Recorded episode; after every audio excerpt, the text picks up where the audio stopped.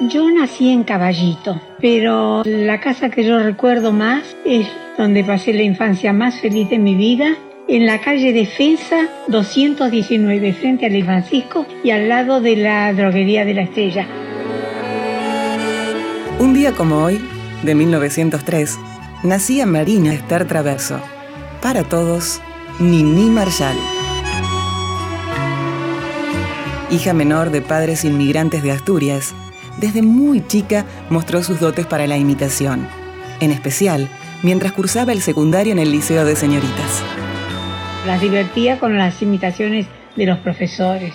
Solía subirme a la, cátedra y pues cuando faltaba algún profesor y nos quedábamos con esa hora libre, las entretenía a las chicas con esas gracias. Sobre todo el profesor C, que era un alemán, nos enseñaba todas las cosas alemanas Así que tenía una manera de hablar muy graciosa y bueno, era el que me servía más que nada para imitarla.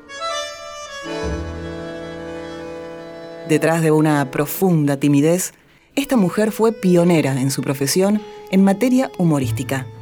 Escribía sus propios guiones dando vida a personajes que hicieron historia en la radio, el cine y la televisión.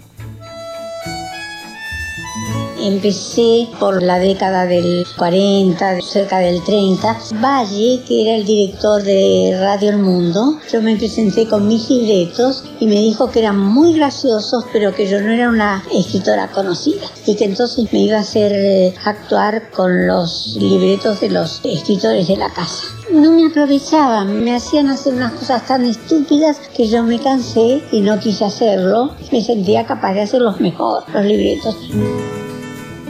Entonces le dije a Valle, para hacer esto yo no quiero, yo me voy de Radio El Mundo y voy a seguir cantando, que era lo que hacía en esa época. Me escuchó más esta vez y dijo que me daba cinco minutos para que yo hablara en unos programas que hacía Canaro. Y después que tuve éxito con eso, me dejaban que hiciera lo que quisiera. Así empecé. Su enorme capacidad de observación le permitió interpretar mejor que nadie a los inmigrantes de principios del siglo XX. Cándida fue su primera creación. Así que usted se llama... Cándida Loureiro Ramallada. Loureiro por parte de mi padre, Ramallada... ¿Cuántos años tiene? Me parece que voy por los... Ahí en el papel lo dice. Cándida fue el primer personaje que hice antes que Catita. Es una empleada que tuvimos en casa más de 10 años y que yo tenía adoración por Cándida, no Cándida, sino Francisca. Yo se lo cambié porque me parecía que se prestaba más para hacer chistes. Cándida primero y Catita después tuvieron voz a través de Radio Municipal, Radio Cultura, Splendid y finalmente en Radio El Mundo, junto a Cacho Fontana y el actor Juan Carlos Torre. Ay, tengo un cansancio en los pies. Estoy haciendo un personaje cómico, no voy a exaltar virtudes, más bien destaco los defectos, ¿verdad? Así hago con la misma catita. No tiene nada de fino, catita del principio al fin es mentillera, peleadora. Madre hay una sola, como dijo Napoleón. Bueno, eh, perdón, pero eso de madre hay una sola no lo dijo solamente él. La anécdota cuenta que la madre de Napoleón le dijo un día, nene, abajate al sótano y tráeme dos botellas de vino. Napoleón abajó, pero no encontró más que una. Entonces subió y exclamó la famosa frase, ¡Madre, hay una sola!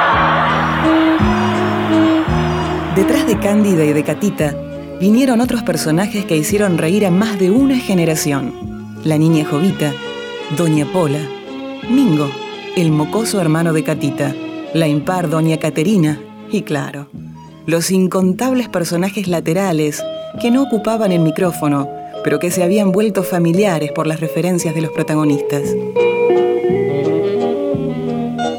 Filmó 37 películas. También hizo televisión y teatro fue censurada en 1943 por el gobierno de facto que derrocó al presidente Castillo, acusándola de que sus personajes atentaban contra la pureza de la lengua del pueblo.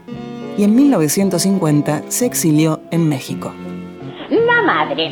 La madre es el ser que nos ha dado el ser y cuida de nuestro ser como debe ser. Un día como hoy, de 1903, nacía Nini Marshall La Chaplin con polleras. Te dejo, te dejo y me despido en inglés. Hasta tus morros.